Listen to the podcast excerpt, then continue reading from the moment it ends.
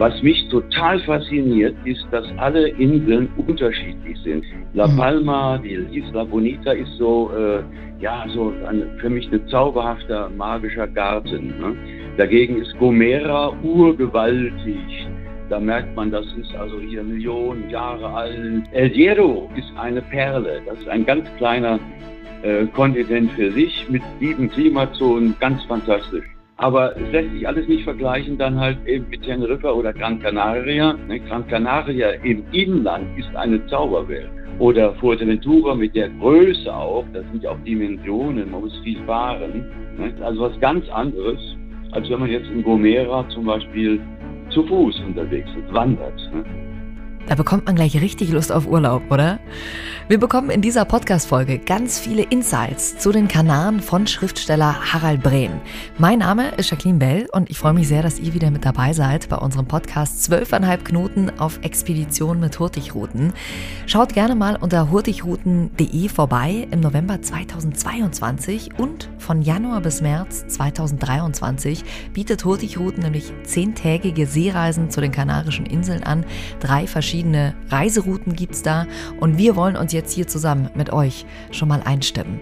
Und in dieser Podcast-Folge mussten wir ganz oldschool aufs gute alte Telefon zurückgreifen. Professor Dr. Harald Brehm, Schriftsteller, wie gerade schon gesagt, Archäologe und Farbpsychologe, der sich ganz intensiv mit der Frühgeschichte der Kanarischen Inseln befasst hat, lebt auf den Kanaren. Und wie ihr mitbekommen habt, bricht der Vulkan in La Palma immer wieder aus und die Internetverbindung bricht deswegen leider immer wieder zusammen. Harald, wie hast du denn den Vulkanausbruch, als es dann losging, erlebt? Naja, also das war an, an einem Sonntag ne? und plötzlich kam Ach so, man muss sagen, dass also hier vollkommen windstill war und ruhig, das Meer ganz glatt. Ne? Und dann äh, höre ich also so ein starkes Rauschen wie Meeresbrandung. Ich denke, das kann doch gar nicht sein. Gehe zur äh, Gartenmauer und sehe, dass da also eine riesige Wolke hochgedrückt wird, so eine weiße Dampfwolke. Ne? Mhm. Erst weiß, dann später grau. Und äh, ja, und das ist wie so ein Schlot, der, wie so ein alter Kessel, der dann äh, so vor sich hin blubbert, aber ab und zu mal auch richtig spuckt. Ne? Und dann kamen die äh, Lavaströme runter, haben eine Menge Häuser verschüttet und auch äh, Straßen versperrt. Also das Bild der Insel hat sich äh, zumindest hier an dieser Westseite äh, verändert. Wo warst du dann in dem Moment? Du warst in deinem Haus, aber bei euch ist alles in Ordnung mit eurem Haus? Ja, ich war, zu, ich war zum Haus in, äh, das ist etwa zehn Kilometer entfernt, äh, aber dazwischen ist noch eine sehr breite, äh, also sehr tiefe Schlucht. Ne? Wir sind eigentlich da vollkommen sicher. Ne? Aber äh, sieht natürlich auch erstmal wahnsinnig aus. Man denkt, das, sowas gibt es doch gar nicht. Ne? Ich kenne das vom, vom Ätna auf Sizilien. Mhm. Äh, der war natürlich noch ein bisschen schlimmer. Aber äh, ja, das ist natürlich ungewöhnlich, dass nach 50 Jahren wieder mal auf der Insel hier ein Vulkan ausbricht. Ne? Ja, Wahnsinn. Wie geht's denn den Leuten? Ihr habt wahrscheinlich auch viele Freunde vor Ort. Was bekommt ihr da so mit? Das ist ganz unterschiedlich. Das, da spielen sich dann äh, äh, manchmal Dramen ab, das ist ganz klar. Ist bei jedem Fall anders. Ne? Ähm, andere äh, sind bei Freunden untergekommen oder der Staat kauft ja jetzt auch hier, hat ja Wohnungen und Häuser aufgekauft, Ferienhäuser, damit die Leute unterkommen und auch versorgt werden. Ne? Also die äh, Solidarität und Organisation, die ist äh, hier äh, sehr gut. Super. Ich habe auch äh, gestern gelesen, dass ganz viele Menschen jetzt auf die Kanaren reisen, weil sie sich das mal angucken wollen. Also fast schon so ein äh, Katastrophentourismus. Ja, naja gut, das ist schon ein bisschen schräg. Nicht? Wir erleben das ja auch vor allen Dingen äh, am Wochenende, da kommen ganz viele Einheimische mit ihren Autos, die ganzen Familienverbände und äh, halten unterhalb von unserem ähm, Haus. Und da ist ein, ein Aussichtspunkt, ein Mirador. Und da kann man ganz gut Fotos machen, gucken und so weiter. Und das nimmt dann schon wieder Volksfestcharakter an, ne? mit Musik und alles Mögliche. Das ist also Tanz auf dem Vulkan, schon ganz ja. merkwürdig. Ne? Ja. Also ich bin auf jeden Fall sehr froh, dass das hier geklappt hat. Ähm, und wie gesagt, entschuldigt die Telefonqualität, aber wir sind ja froh, dass wir überhaupt mit dir sprechen können. Du bist ja ein absoluter Kanaren-Fan, kann man so sagen. Du warst erstmals 84 auf den Kanarischen Inseln. Was sind denn so deine ersten Erinnerungen damals? Ich meine, 84, das ist jetzt auch schon äh, ja, 40 Jahre her. Ja, ja, fast 40 Jahre. Ähm, ja, das war Puerto Naos Puerto Naos ist ein, ein kleiner Touristenort und ich fand die Insel, ich bin natürlich rumgefahren mit dem Bleiwagen und habe äh, mich sofort in die Insel verliebt. Das ist ja unglaublich. Ein kleiner Kontinent für sich mit so vielen verschiedenen Klimazonen und, und Pflanzen und so weiter. Und äh, naja, und nach und nach habe ich äh, entdeckt, also schon sehr bald, dass ja auch äh, die Forschung hier möglich ist, ne? vor allen Dingen archäologisch, was die Ureinwohner anbelangt. Und dann gab es einen Forschungsauftrag für mich äh, über längere Zeit und dann habe ich auch hier schon mal ein, ein, ein Häuschen gehabt, ein kleines, eine Art Ruine, aber äh, ausgebaut dann.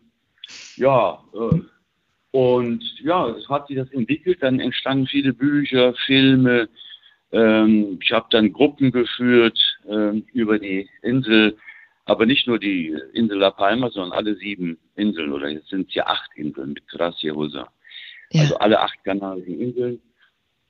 Ähm, eine Zeit lang mit äh, dem äh, Thor Heyerdahl zusammengearbeitet. Da, da, waren diese ähm, großen äh, Gruppen da, Mediziner, Zahnärzte, alles Mögliche. Mhm. Es ging um Mumien, es ging um äh, die, die äh, Archäologie, also die Hinterlassenschaften ist ja enorm, was hier zu finden ist. Ne? Ja, das ist Wahnsinn. Was war denn damals deine Aufgabe, als du diesen Forschungsauftrag bekommen hast? Auch das war eigentlich ganz, äh, sage ich mal, ganz einfach, aber trotzdem sehr schwer. Ne? Also ähm, es ging um Kommunikation, also muss ja diese Petroglyphen, diese Felsbilder, die es hier zu Hunderten gibt auf den Inseln, hier auf La Palma also über 300. Ähm, die sind ja eine Art Lexikon in Stein. Äh, also ähm, eine Schrift unbekannter Art, sagen wir mal wie die Maya-Schrift oder sonst was.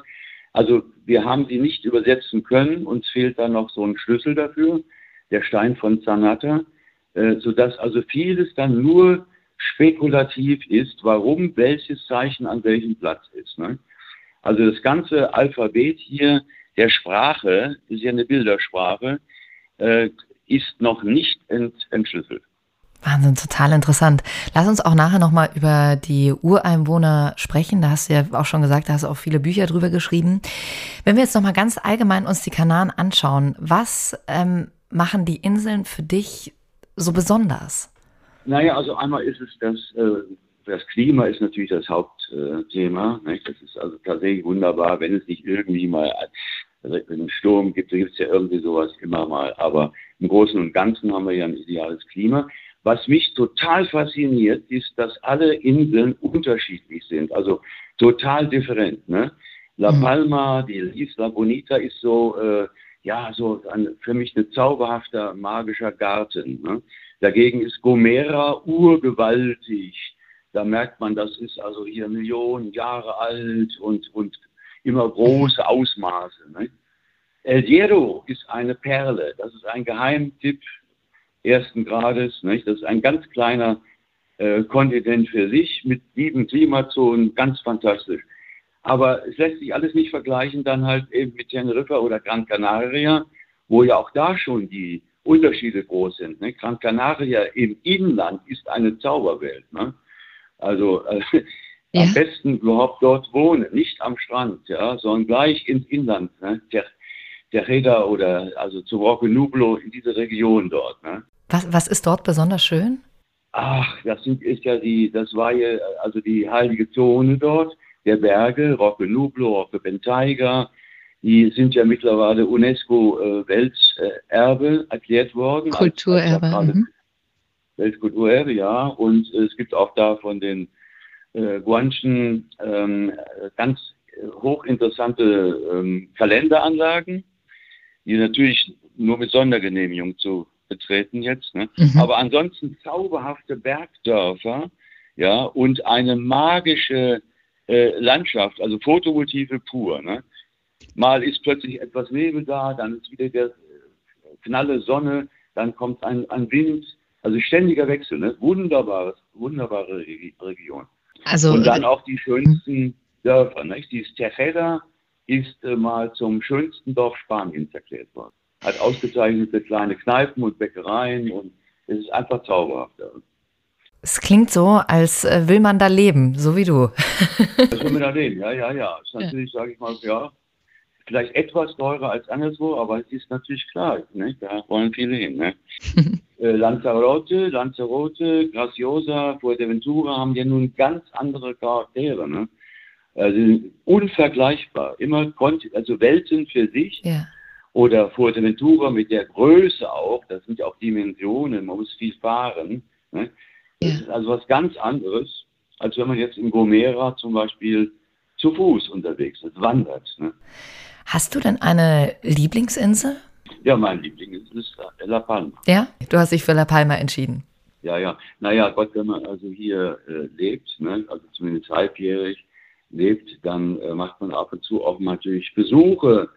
Klingt jetzt komisch, aber da macht man halt mal eine Woche Urlaub oder so, ne? Also auf äh, im Valle Gran Rey beispielsweise, auf Gomera, ne? Da ist das Urlaubsland dann ganz nah. Es leben ja äh, zwei Millionen Menschen äh, auf den Kanaren und bis zu 1,5 Millionen Touristen kommen jedes Jahr auf die Inseln. Was glaubst du, fasziniert die Touristen aus aller Welt so sehr an den Kanaren? Ja, das ist die Natur. Die Faszination ist hier der Zauber der Landschaft, der Natur, also Vulkan, Inseln, Berge, äh, 600 endemische Pflanzen oder mehr, ja? und also Blütenpracht dann äh, dieses merkwürdige der schwarzen äh, äh, Sandstrände, ist ja Lavasand, ist ja nicht weiß, ja. nicht schwarz, ne? also stellenweise, nicht meistens. Und ähm, dann äh, halt auch die Möglichkeiten hier, die äh, Natur pur zu äh, erleben. Ne? Also die Tiere. Ne? Man muss sich überlegen, dass hier auf äh, La Palma äh, zum Beispiel noch Raben leben und Adler und, und die, die Seevögel vorbeikommen. Ne? Ähm, ja, Wahnsinn. Also das sind tolle, tolle Erlebnisse. Das glaube ich. Wie hast du dich denn damals eingelebt? Ähm, unterscheiden sich die Menschen äh, dort sehr von zum Beispiel den Deutschen? Ja, ziemlich. Also der Unterschied ist sehr groß. Ne? Also man, man, hat mich äh, gleich als Quadratkopf bezeichnet. Ne? Ist, also ja, ja, die Deutschen sind alle Quadratköpfe und das stimmt auch. Ja, ich hatte meinen Plan da, meine Liste am Anfang. Ne? Wenn man da so alles Mögliche machen will, organis organisieren am Abend vorher ne, zehn Punkte. Es ist Klar. unmöglich, diese zehn Punkte durchzuführen. Und das habe ich dann langsam von äh, der Art der Einheimischen gelernt dass man also viel entspannter an dieser herangehen muss, ja, am besten eigentlich ohne Liste, ne? und mhm. dann eins nach dem anderen, poco a poco, und dann kommen diese Erfolgserlebnisse nämlich.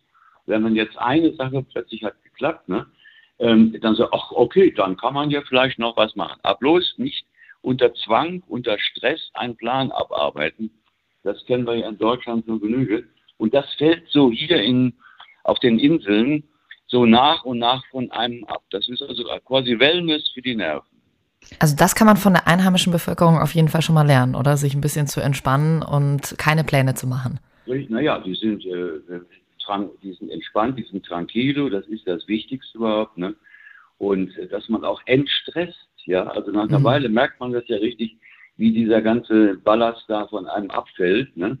Und man also viel äh, lockerer und, und äh, leichter durch die Gegend läuft, ne? ohne Druck. Gibt es denn, würdest du sagen, es gibt äh, kulturelle Unterschiede zwischen den Inseln? Ja, unbedingt, ja, ja. Also schon, es liegt ja schon daran, dass sie von unterschiedlichen Stämmen oder Völkern be, äh, besiedelt wurden und damit auch eine ganz andere Kultur entwickelt haben. Ne? Also mhm. die in, in Gran Canaria ist das zum Beispiel jetzt archäologisch gesehen am äh, weitesten fortgeschritten, am reichsten. Ja, da wurden auch die sogar die äh, Häuserwände, also die äh, sind ja nicht bloß Höhlen, die hatten ja Häuser. Ne? Ähm, die, die, Hauswände, also innen äh, bemalt und liebevoll dekoriert und alles sowas und so weiter. Also und auch die Keramik ist also da ganz exzellent. Ne?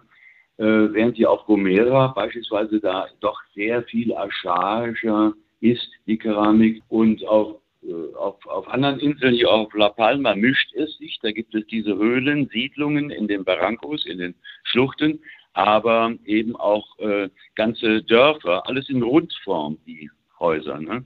Mhm. Da, wo es, äh, wo es also günstig war. Ne? Und so hat sich das auch entwickelt, unterschiedlich, diese verschiedenen äh, Stämme. Es hat ja teilweise sogar Probleme untereinander mal gegeben, sogar Kriege nicht, äh, in früheren Zeiten, aber meistens war es dann doch sehr friedlich, vor allen Dingen, wenn es gegen die äh, spanischen Eroberer ging. Ne?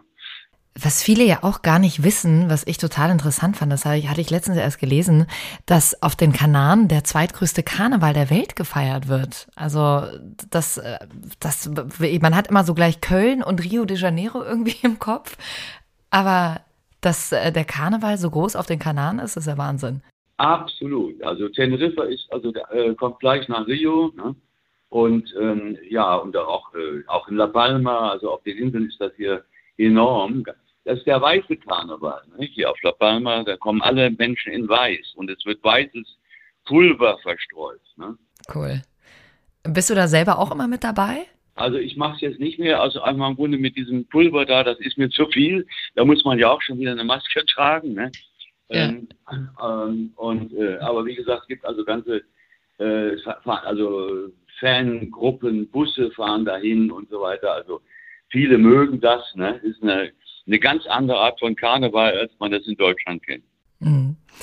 Wenn ihr das vielleicht auch mal erleben wollt, eine Reiseroute von Hurtigruten im Februar 2023 machen eben auch einen Stopp in Santa Cruz de Tenerife und ähm, da kann man dann auch den Karneval mal miterleben. Ist bestimmt ein tolles Erlebnis. Ähm, wir haben ja jetzt vorhin schon über den Ausbruch des Cumbre Vieja auf La Palma ähm, gesprochen. Äh, mit einer vulkanischen Geschichte von mehr als 80 Millionen Jahren und einer unglaublichen Varietät der verschiedenen Gesteinsarten sind die Kanaren ja aus geologischer Sicht eines der interessantesten Vulkangebiete der Welt, oder? Ja, das stimmt, ja. Einfach verschiedene Zeiten und man kann das auch nicht, äh, wie gesagt, voraussagen. Ne? Die Cumbre Vieja, also der alte Gipfel, ist ja schon ziemlich alt, aber man hat ja auch nicht damit gerechnet, dass es jetzt hier an der Stelle ausbricht. Ne? Ja. Sondern weiter unten südlich sogar, äh, also wo der vor 50 Jahren der Tenegia ausgebrochen ist, oder vielleicht sogar weiter unten noch im Meer. Das ist ja möglich. Ne? Aber hier haben wir jetzt also einen Ausbruch und der heißt äh, äh, äh Tachogaite. Also das ist die Region, Montaña Tachogaite. Mhm.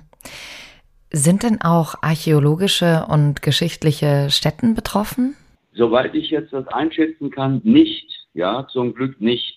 Würdest du generell sagen, dass die, dass solche Ausbrüche, also dass man weiß, das kann jederzeit passieren, ähm, dass das die Menschen in irgendeiner Art und Weise geprägt hat? Ja, also auf jeden Fall die Einheimischen, die Kanarios. Mhm. Die gehen doch ganz anders damit um als äh, die Deutschen oder die Touristen und so weiter. Äh, also da, ich habe jetzt gerade vor kurzem ich mal einen alten Mann getroffen, der hatte schon äh, zum dritten Mal einen Ausbruch erlebt, also ein ziemlich alter hm, Knabe. Wahnsinn. Ja, also zuletzt den Tenegia und jetzt den und davor halt eben schon einen, aber der liegt ja noch Jahre zurück. Und der war, war auch ganz entspannt. Also das ist ein Leben mit dem Vulkan. Ne? Das ist nun mal so. Ja? Der Vulkan schafft äh, Malpais, also erstmal schlechtes Land, aber nach relativ kurzer Zeit kann man schon wieder was anbauen oder was mitmachen und so weiter. Ja, das ist also seit der äh, frühesten Besiedlung lebt man halt mit den Vulkanen. Ne? Ja. Also die, die Ureinwohner haben auch den, wie gesagt, äh, Namen gegeben, haben gesagt, das ist der Coyote im Vulkan. Der, ne? Beim Ausbruch des Teneguilla vor 50 Jahren haben mehr als 60 Leute unten in Fuencaliente diesen äh, Kojoten gesehen, ne? haben das beschworen. So, jetzt bei dem Ausbruch des äh, Tagogaite habe ich selber den, den, den, großen Hund gesehen und zwar schon mehrfach, andere Leute auch. Ich frage dann immer, was siehst du denn da? Ne? Also in der Wolke oben erscheint, erscheint also eine große Hundegestalt. Kann man sagen, alles Einbildung und so weiter, aber anscheinend mhm. funktioniert. Mhm. Wahnsinn. Für dich als Kulturwissenschaftler spielt der Vulkanismus ja schon auch eine große Rolle, oder? Ah ja gut, das ist ja also ein, ein, eine Naturgewalt. Ja, hier ja. also ist ja wie Yin und Yang, ja, wie Leben und Tod. Also es ist auch männlich, weiblich, alles in einem. Es ist Vernichtung ne? und äh, es schenkt neues Leben gleichzeitig. Ne? Da, also, oder nacheinander. Das ist äh, also eine dermaßen Urgewalt. Wir können nichts gegen machen. Ja? Mhm. Schon Atlantis ist so untergegangen, ne? das äh, Platon. Nicht? Also, ja. ähm, also Vulkane haben also eine Magie, ne? also einen Zauber, ziehen äh, Leute äh, an. Nicht? Man muss natürlich nicht leichtsinnig sein, ne? das ist klar. Also ich war mal ziemlich leichtsinnig am, am, am Ätna, da flogen schon die Brocken um die Ohren. Ne? Und ich bin dann, ja, ja, um da Fotos zu machen und äh, ich bin dann, äh, habe dann einen anderen Platz gesucht für das Auto, habe dann gehalten, merkte ich schon ausgestiegen, dass das irgendwie der Boden weich war und plötzlich roch es nach Gummi. Das waren meine Reifen, da bin ich aber ganz schnell weg. Ne? Oh. Ja, ja, also ich muss, muss sagen, der, der Ätna ähm, ist da äh, ist viel gefährlicher. Ne? Oder der Stromboli. Ne? Was ich auch total interessant finde, du hast vorhin auch schon äh, gesagt, El Hierro ähm, als jüngste der sieben, beziehungsweise wie du meintest, acht Inseln, ähm, die zeigen ja ein total ungewöhnliches Geolo geologisches Phänomen. Also dieser ein Vulkan hat ja normalerweise diese dreiphasige Entstehungsgeschichte und El Hierro ist noch in der ersten, ne, in dieser Schildentwicklung. Deswegen wurde ja auch ähm, äh, die UNESCO hat El Hierro ja auch zum Biosphärenreservat ernannt. Ähm, auf den Reisen mit Hurtigruten fü führt deswegen auch kein Weg an El Hierro vorbei. Ähm, kannst du uns da ein bisschen mehr von der Insel noch erzählen? Ich finde die total interessant. Ich glaube, ich würde als erstes nach El Hierro reisen. Ich, sie zieht einen irgendwie an, ich weiß nicht. Also wie gesagt, ganz äh, eine ganz faszinierende äh, Insel, kleiner Kontinent eigentlich. Ne?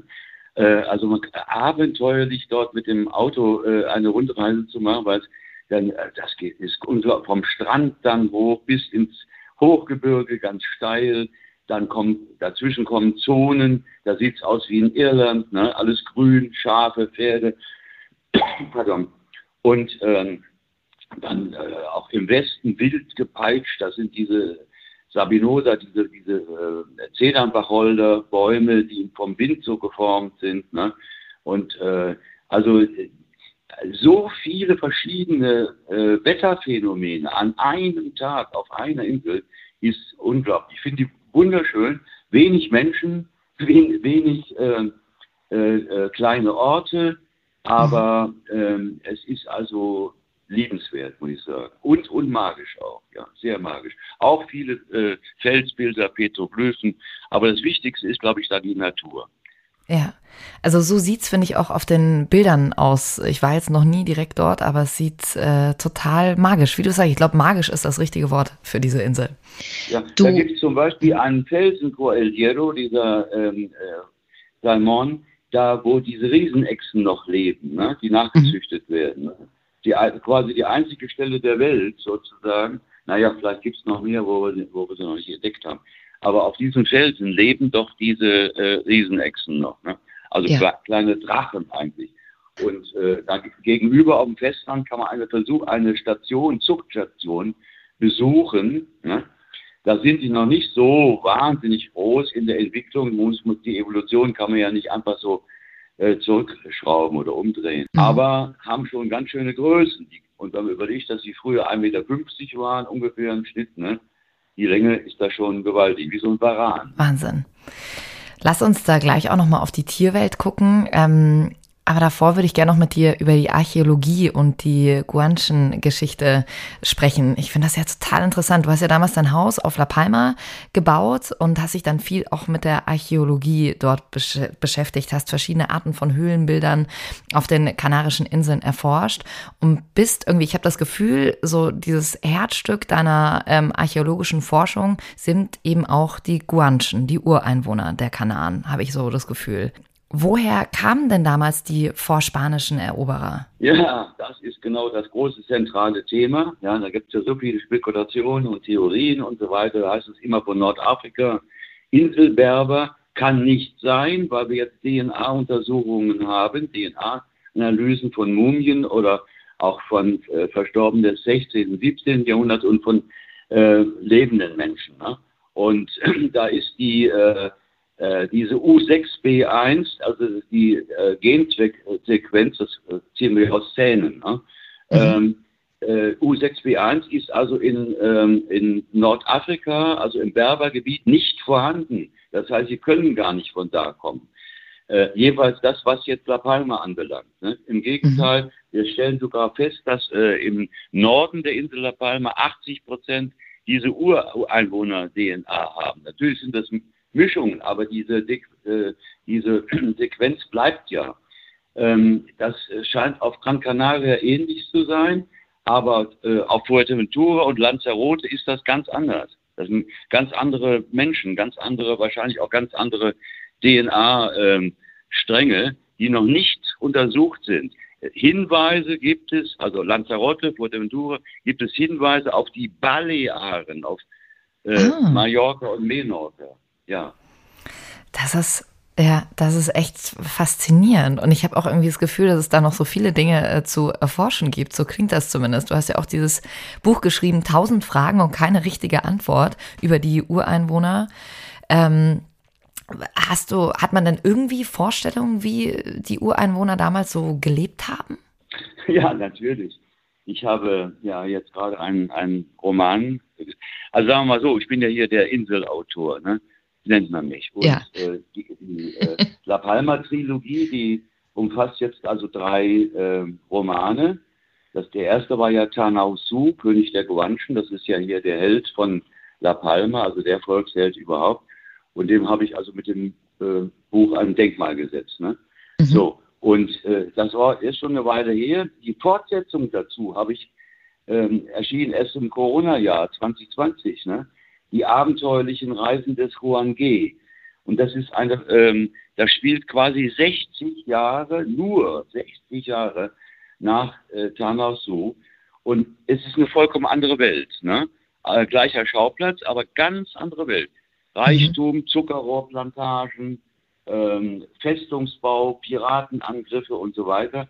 Das ist die, da wurde sogar die ganze Hauptstadt äh, äh, von La Palma niedergebrannt, von diesen äh, Pirat mit dem Holzbein, ne? François Leclerc, genannt Pata de Palo, der berüchtigte Seeräuber mit dem Holzbein. Der hat die mhm. Hauptstadt niedergebrannt und danach wurde sie erst wieder aufgebaut. Ne? Deswegen äh, hat man da also alle möglichen Dokumente und Hinweise. Aber dann ähm, reizt natürlich, wie ist der Anfang überhaupt gewesen? Wie ging ja. es los? Das fragt, das fragt ja jeder. Ne? Also Freunde, Bekannte, immer wieder, äh, schreib doch mal was dazu. Und ich habe dann hier, äh, ja, ähm, also wie gesagt, im vorigen Jahr ähm, und noch bis in dieses Jahr rein, also Corona, war ich ja hier auf der Palma, äh, Corona-Lockdown äh, äh, bedingt, äh, der die Adler sieht, geschrieben. Ne? Der die Adler sieht, führt also ähm, zum Ursprung zurück, zur ersten Besichtigung der Insel. Es ist kein wissenschaftliches Buch. Ne? Es ist ein, ein, ein Roman, wo es halt eben um ein großes Abenteuer in Seefahrt geht, mit einfachen Schiffbooten ne? und äh, mit, auch mit einem äh, Vulkanausbruch und, und allen möglichen Dingen, mit denen, ja, ich habe ja, was jetzt passiert, habe ich ja eigentlich im vorigen Jahr alles schon gesehen und geträumt. Wahnsinn. Wie, äh, gib uns doch mal so einen kleinen, äh, was denkst du denn, wie es damals abgelaufen ist, wenn immer alle Leute zu dir sagen, schreib doch darüber mal ein Buch? ja, also es sind, äh, also zumindest wie gesagt, verschiedene Völker. Was hier äh, die Insel La Palma anbelangt, diese Leute sind von Europa gekommen, von der Küste Spaniens, ja, also äh, portugiesisch-spanische Küste. Und äh, da ist überall Schilf, bis heute, Huelva, riesige Schilffelder. Mhm. Schilf ist die Lebensgrundlage für Hütten, für Matten, für Kleidung, für Werkzeug, äh, für Fischfang, für Bootsbau. Ja? Die einfachsten Fahrzeuge waren Schilfboote, zusammengebundene Schilfboote mit Hütten drauf. Ne? Und Segeln auch, Rollsegel, wie so ein Rollos ne? aus Segeln. Ähm, also, und mit diesen Booten haben sie sich aufs Meer gewagt, was natürlich ein Abenteuer war und ein Wahnsinn eigentlich und überhaupt nur, äh, also sage ich mal, ja, in größter Not passieren äh, kann, ja, weil nämlich da dieser große Verdrängungswettbewerb der Kulturen waren. Ja, da kam die Bronzezeit auf und ganz Europa wurde überrollt von Reitern, Bronzeleuten und so weiter, Glockenbecherleute. Und die einfachen Neolithiker, die einfachen Steinzeit, die Küstenbewohner, die wurden verdrängt, die mussten einfach weg. Die, entweder sind sie umgebracht worden oder die sind einfach aufs Meer. Ne? Und mit diesen Booten haben sie dann die Inseln erreicht, unterschiedlich, je nachdem, welche Jahreszeit es war und welche Strömung, es gibt verschiedene Strömungen, mhm. und haben dann angefangen hier zu siedeln, haben aber gemerkt, Menschenskind, hier hast du alles, was du brauchst, hier gibt es alles zu essen in Überfluss. Ne? Und es, also paradiesische Zustände, da will auch kein Mensch mehr weg, ne? ist ja ganz klar. Klar, natürlich. Also würdest du sagen, Sie haben damals äh, sehr gut gelebt? Sehr gut gelebt, ja. Also Ernährungswissenschaftler, als ich auch schon an dem hohen Alter zum Beispiel, ja, wenn man überlegt, ja, in Europa sind die Leute im Mittelalter gerade mal 25, maximal 30 geworden, ja. Hier liegt das Alter äh, bei den äh, äh, Guanchen, also bei den Ureinwohnern ja teilweise sogar 60, 70 Jahre hoch. Ne? Also ähm, das ist viel und vor allem die Zähne sehr gut. Ne? Mhm. Ähm, eine ausgezeichnete Mischkost, das ist ja das Verrückte. Ne? Also ähm, sowohl pflanzliche Nahrung, der vom Feinsten, Früchte und so weiter, nicht? allein die Palmfrüchte oder der Gopio, bis hin zu äh, eben äh, leicht verdauliche Nahrung sind die Meeresfrüchte. Ne? Äh, also sämtliche Fische, Kalamares, Pulpos, Tinnenfische, Muscheln und so weiter, ist ja hier vom Feinsten ne? und sauber. Und natürlich auch Fleisch, ne? Kaninchen, Conejo, Ziege, ja. Ein Leben wie im Paradies, kann man sagen. Die Leute, die waren alle gesundheitlich gut drauf, ja. Ähm, äh, und wie gesagt, das, das Dollste sind die Zähne. Ne? So tolle Zähne.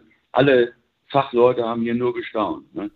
was die Ureinwohner für tolle Zähne hatten. Total interessante Geschichte, wenn ihr jetzt sagt, oh Mensch, ich würde gerne noch viel, viel mehr hören. Auch bei den ähm, Reisen mit Hurtigruten, da sind ganz viele Experten an Bord, die euch da sehr viel über dieses außergewöhnliche Urvolk äh, noch erzählen können.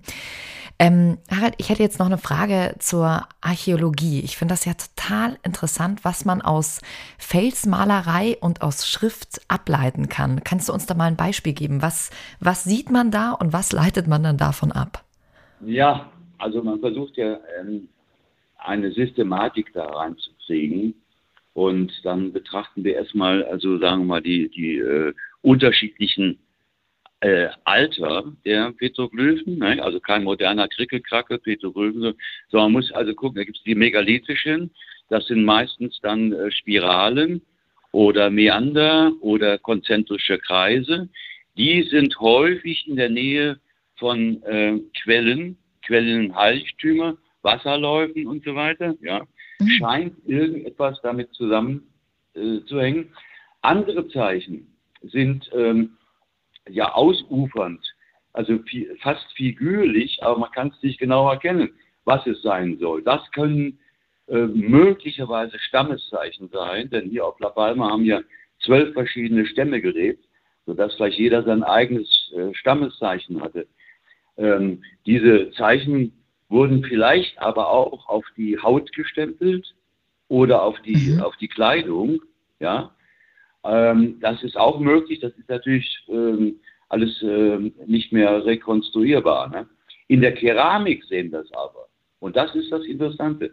In, den, in der Töpferei ähm, tauchen, sind diese äh, Figuren auch wieder da. Ne?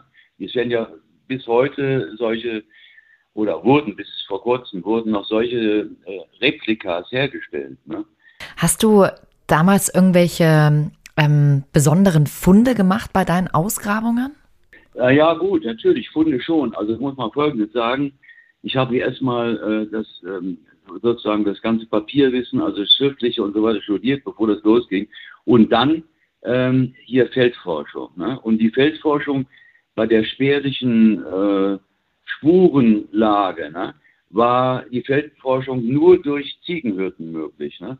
Also wie gesagt, vor äh, 40 äh, Jahren, vor 30 Jahren noch gab es Ziegenherden, die freie mhm. weiden durften. Heute ist alles in, in, in äh, Stellen. Und äh, ich bin damals mit diesen Ziegenherden unterwegs gewesen, also mit den Hirten, habe die verschiedenen Hirten kennengelernt und ähm, äh, oft alte Leute, die nie zur Schule gegangen waren, aber unheimlich klug waren und die kannten jeden Stein, jedes Tier, jede Quelle, jede Wasserstelle, hm. ne, jede Petroglyphe, jeden Weg. Ja.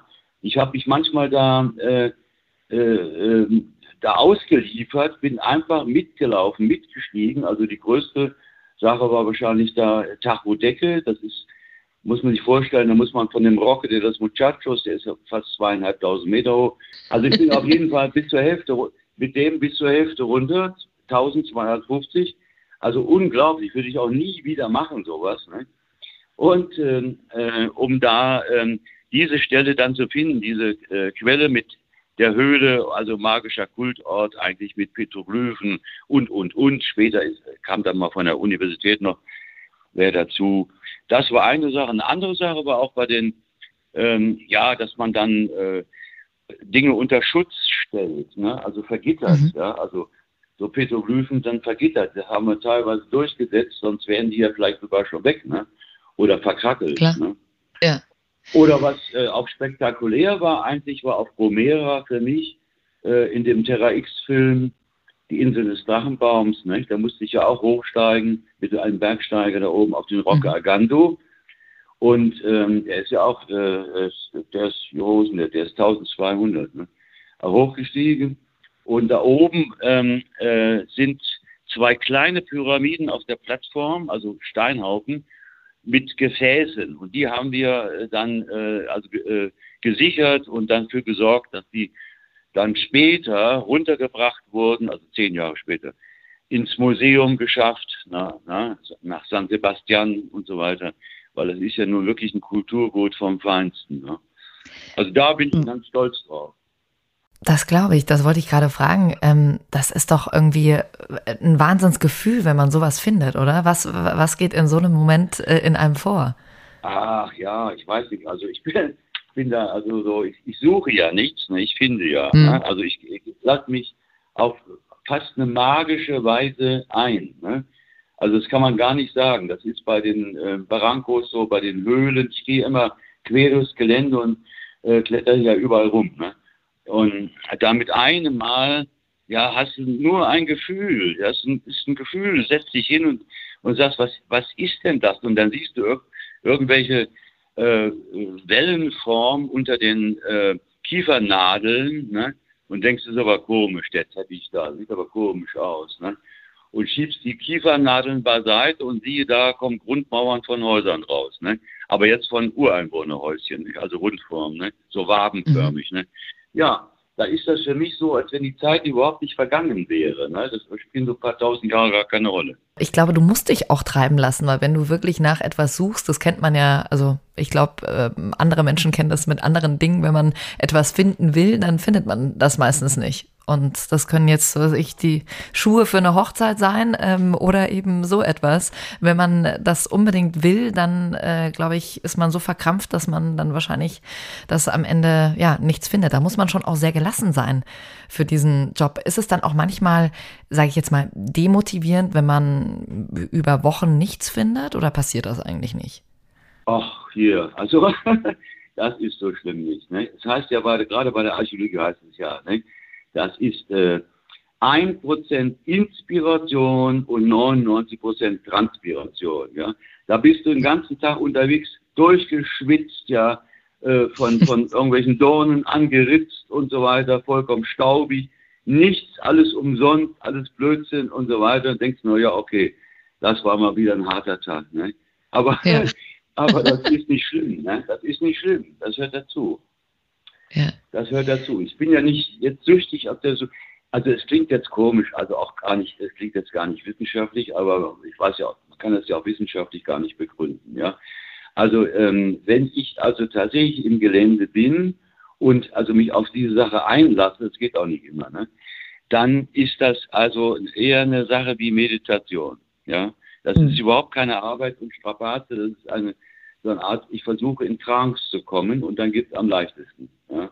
Also mit dem Kopf denken und äh, irgendwas, das stört nur. Also das muss man vollkommen ausschalten. Auch wieder, wie du es am Anfang gesagt hast, äh, was man äh, von der Bevölkerung dort lernen kann, ähm, entspannt sein und sich einfach treiben lassen. Ja, ja, da, ja, das kann man davon lernen. Ne? Wir in Europa und in Deutschland, hier, wir gestressten Versuchskaninchen da, also wir, wir äh, kennen das ja gar nicht anders. Ne? Ja, man kommt ja, man schafft sich ja selber rein in diesen Trott, ne? Klar. Und das, das ist eine ganz wichtige Sache. Da brauchen wir halt eben keinen Psychotherapeuten, kein Sofa, keine, keine, keine äh, Tabletten oder keine, keine Meditation, sondern einfach das normale Leben hier. Ne? Ja, das hat man selber in der Hand, das stimmt.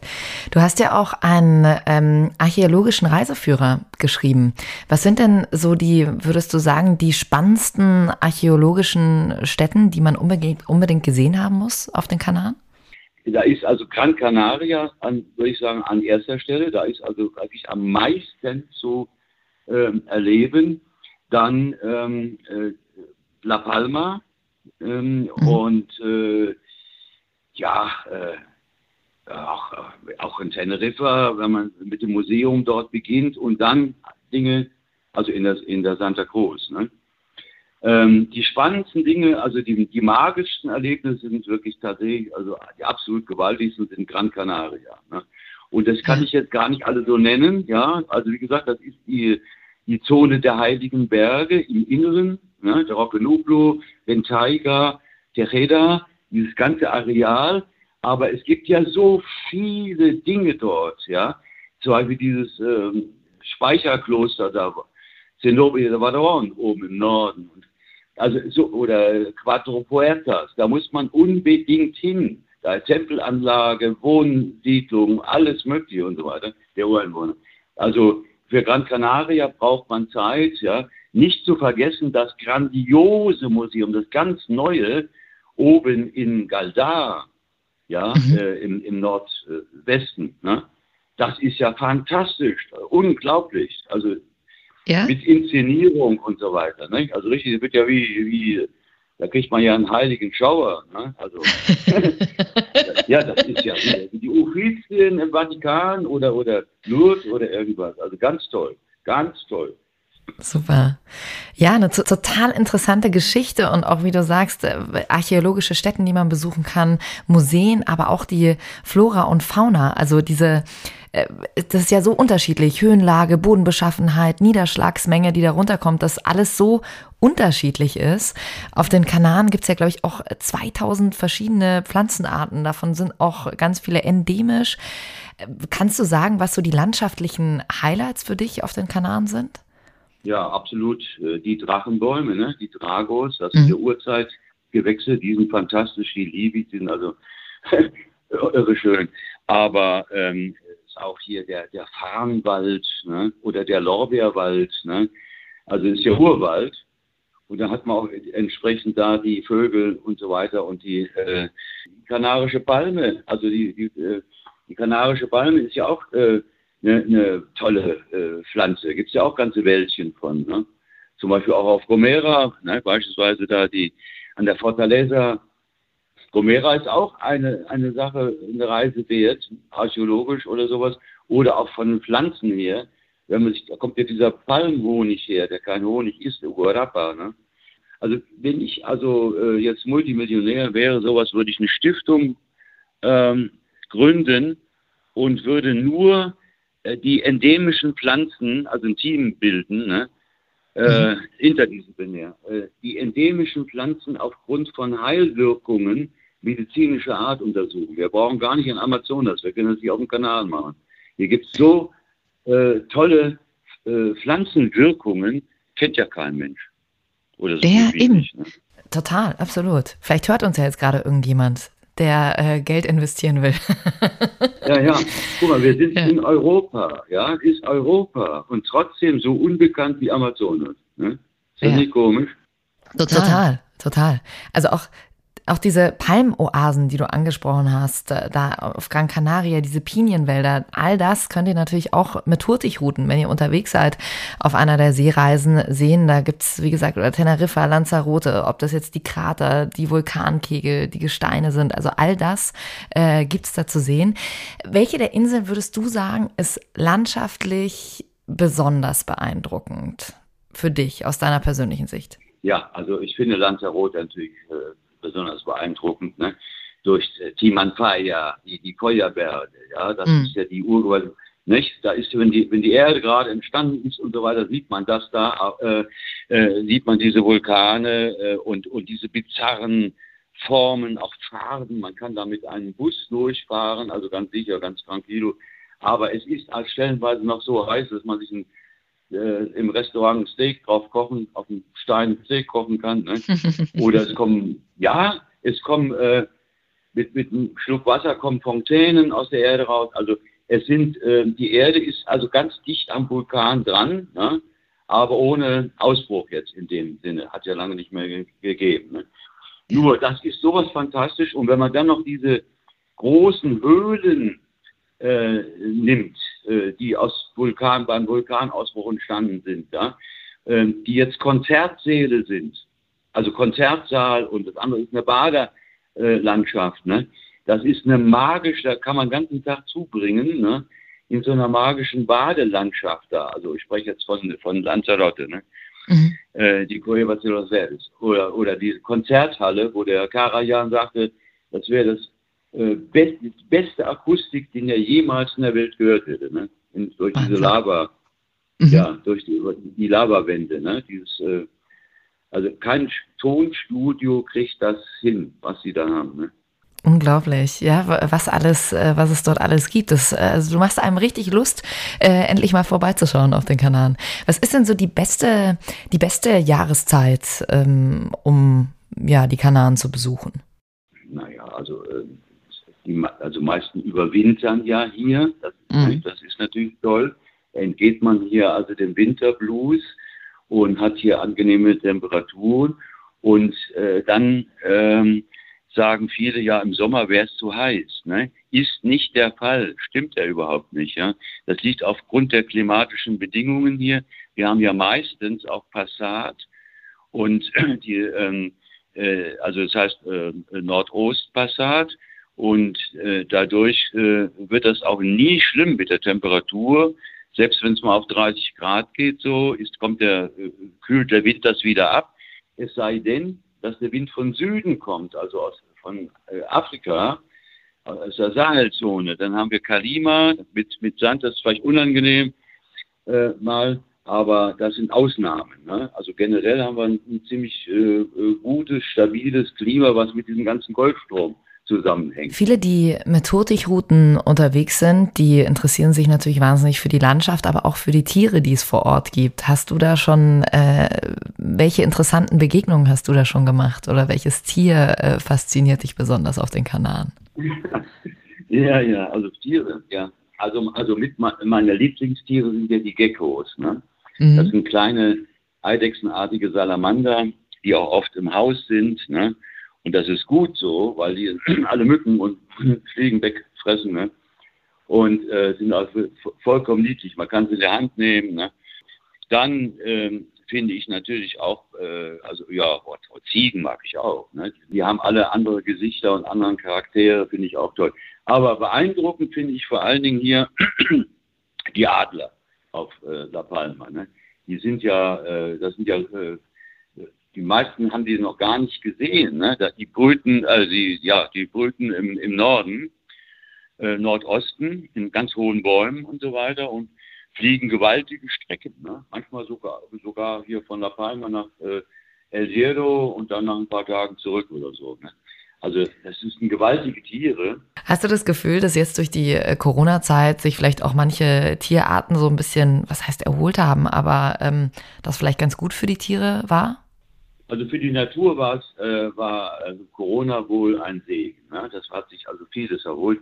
Also das Eindrucksvolle war im vorigen Jahr der große Wal, ich weiß nicht, was es war, ein Riesenwal, der ist hier in den Hafen reingeschwommen von Tassacorte, wo die ganzen Yachten liegen. Ne? Mhm. Und die Leute äh, waren ja auch da in Quarantäne und haben das dann gefilmt. Ne? Da kam der Wal da rein und hat sich alle Boote angeguckt im Hafen ob das andere Wale sind, aber die waren ja, äh, die waren ja keine Wale. Ne? Ja, klar. So, hat, hat das gemustert und so und dann ist er wieder rausgeschwommen. ja. Also es hat es noch nie gegeben. Ne? Also ein Wal in den Hafen kommt zum Gucken. Ne? Also das ganze Meer und so weiter. Man hat es auch mit den Tieren gemerkt, die, die Vögel Und äh, die Tiere waren, also äh, die Natur hat sich insgesamt total erholt. Ne? Jetzt hören uns natürlich hier auch ganz viele zu, die sagen, ach Mensch, ja, ich glaube, ich werde bald mal mit Hurtigruten ähm, die Kanaren besuchen. Was würdest du unseren Zuhörern, unseren Gästen mit auf den Weg geben wollen?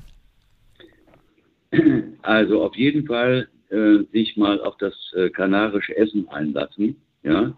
Also vielleicht ein bisschen erkundigen vorher und so weiter, aber diese Vielfalt hier, diese kanarische Küche ist außergewöhnlich, finde ich. Die ist einfach, aber sie ist sowas von weitreichend, ja. Wenn ich manchmal also eine, ich kenne ja schon das meiste, ne? aber wenn ich so eine Speisekarte hier vor mir liegen habe, ja, mhm. ich weiß oft nicht zwischen zehn Sachen mich zu entscheiden. Ne? Also da würde ich mal schon mich darauf einlassen, dass man hier nichts Deutsches essen und so weiter, sondern sich mal auf die Küche einlässt. Und das Zweite ist, dass man auf jeden Fall auch dann äh, äh, äh kleine Ausflüge unternimmt, einen Leihwagen oder so etwas. Also ähm, das muss ähm, erschlossen werden, ja. Sonst kriegt man das gar nicht alles mit. Man muss ein bisschen Zeit ähm, einplanen. Mhm. Welches, äh, was ist denn dein Lieblingsgericht, weil du jetzt gerade von Essen gesprochen hast? Conejo, Kaninchen, ja, mhm. zum Beispiel. Ne? Conejo con Papas und, und äh, Papas Fritas. Oder ich esse natürlich auch unwahrscheinlich gerne äh, äh Cameron, äh, diese Langostinos, gell, Gambas. Ne? Also, ach, mir läuft Wasser im Mund zusammen. Ja, mir auch. Kriegt man gleich Hunger. ja. Und was muss man unbedingt gesehen haben? So als letzten, ja, oder hast du vielleicht noch einen Geheimtipp für unsere Zuhörer? Auf, auf welcher Insel? Vollkommen egal. Kannst du uns gern auch für jede Insel einen Geheimtipp geben. Wir nehmen alles mit.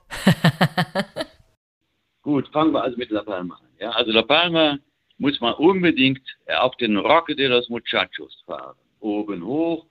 Und da kann man das zweieinhalbtausend Meter, kann man also äh, den Teide sehen von Teneriffa und äh, Gomera und äh, El Hierro. Also das kann man alles von dort oben sehen und es ist auch fantastisch, auch was da oben für eine äh, äh, Pflanzenwelt ist und überall sowas Bizarres und dann vor allen Dingen, wen es interessiert, auch diese Weltraumgeschichten da, die Observatorien. Ne? Das sind ja die somit die besten der Welt. Außer Hawaii ist La Palma, hat die, die tollsten äh, Sonnen- und auch Nachts, äh, also Observatorien. Ja. Da würde ich hoch. Ja. Dann würde ich mir natürlich unbedingt die Felsbilder, die Petroglyphen in, im Nationalpark angucken, in Zarza. Ja, mhm. in Zarza ist im Norden. Und wenn man äh, noch, äh, wenn man kann, würde ich in die Caldera gehen, äh, also reinfahren oder, oder gehen, dann halt, also einen, einen Tagesausflug machen. Das ist also toll. Ne? Ja, in äh, Gomera würde ich auf jeden Fall natürlich das äh, Valle Gran Rey mit, ähm, mit dem von da aus dann eine äh, ne Fahrt unternehmen in den Garajonay, also mhm. in den großen Park, ja, den Garajonay, wo auch der Rocagando ist und so weiter. Da kann man ja, was weiß ich, äh, also man hat immer weite Fahrten auf äh, Gomera.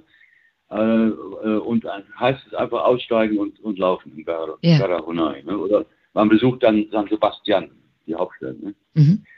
Ja, El Hierro ist ja nicht so viel los, außer im kleinen ähm, Valverde ist also die Hauptstadt, aber das ist eigentlich, kann man fast vergessen, das ist also ganz niedlich. Da ist eigentlich nichts los. dann würde ich lieber, ähm, äh, lieber auf die andere Seite vom Golfo gehen, Sabinosa und, und äh, äh, Frontera, ne? mhm. Frontera, Ticadai, also die, das sind so kleine Orte da am Golfo. Da sind auch diese Zuchtstationen von den Riesenechsen. Ne? Ach, schön. Und ja, äh, für Teneriffa, für Teneriffa, ich mache es jetzt also wirklich nur streiflichtartig. Mhm. Ja? Auf jeden Fall ins Anaga-Gebirge, also das rechts oben, ne? also ja. äh, Nordost, Anaga-Gebirge, runterfahren, durch den Tunnel durch, runterfahren äh, zu Mama Afrika, heißt die Kneipe da, und, und an diese Küste, das ist gut. Oder ähm, was auch, auch eindrucksvoll ist, wenn, äh, wenn man äh, nicht gerade, ja doch, das müsste gehen wieder, die haben da Straßenbauarbeiten zum Tenno-Gebirge, also im Norden, ja, oben mhm. rum. Kann man aber auch andersrum fahren. Man kann auch vom Süden hochfahren über die äh, Maska, ne? Also in der Maska-Schlucht vorbei. Maska ist auch drin. Okay. Maska-Schlucht. Tagestour, Maska-Schlucht. Und dann halt, wie gesagt, Tenno-Gebirge, ja. Ähm, ja, Gran Canaria, wie gesagt, da ähm, ähm, unbedingt nach ähm, Galdar, ja, also mit das, das tollste, modernste äh, Museum, was ich überhaupt bisher gesehen mhm. habe. Mhm. Ja, das ist, das ist unglaublich. Notiert, ja. ja. oder oder oder äh, oder äh, die Forta im, im Süden, die Fortaleza Ansite. Mhm. Auch da ist jetzt ein äh, so ein Freizeit, äh, was heißt Freizeit, Freilichtmuseum. Äh, aber die Festungsanlage selber ist ja Wahnsinn. Da, also die, die Bergfestung, ja, Naturfestung ja. an sich. Das kann man mit Quattro Puertas verbinden. Ja, das ist da mhm. unten. Und da ist es sehr schön, man jetzt so da Santa Lucia, San Bartolomé, ja, runter nach mhm. Ansite, so dann und dann die Küste wieder. Das wäre Gran Canaria. Ne? Äh, für, für Lanzarote ja, Costa Teguise, ja, wohnen vielleicht und äh, sich die Hauptstadt angucken, aber ansonsten halt eben unbedingt in diese Timanfaya-Gebiet, ne, mhm. wo man auch mit Kamelen, also Dromedaren reiten kann da, ne, cool. durch die Berge, ansonsten ja. mit dem Bus und die Feuerberge oder halt eben äh, die äh, im Norden von Lanzarote, also gegenüber von Graciosa, diese wunderbare äh, Strand, für Surferstrand da, mhm. immer windig, aber sowas toll. El Rio und vielleicht einen kleinen Ausflug nach Graciosa machen, weil das ist einfach so eine, ja, ich weiß auch nicht, wie gesagt, äh, da ist nichts los, aber ist trotzdem, man muss hin. Also Total schön, ja. urig, Kann ja auch mal schön sein, ja. Mhm. Super. Mensch, äh, vielen, vielen Dank. Harald Brehm, ich glaube, äh, wir könnten dir alle noch Stunden zuhören. Ähm, vielen Dank für deine ganzen Insights, ähm, für deine spannenden Erzählungen. Es hat wirklich richtig viel Spaß gemacht. Danke dir. Ja, ich danke auch. Dankeschön.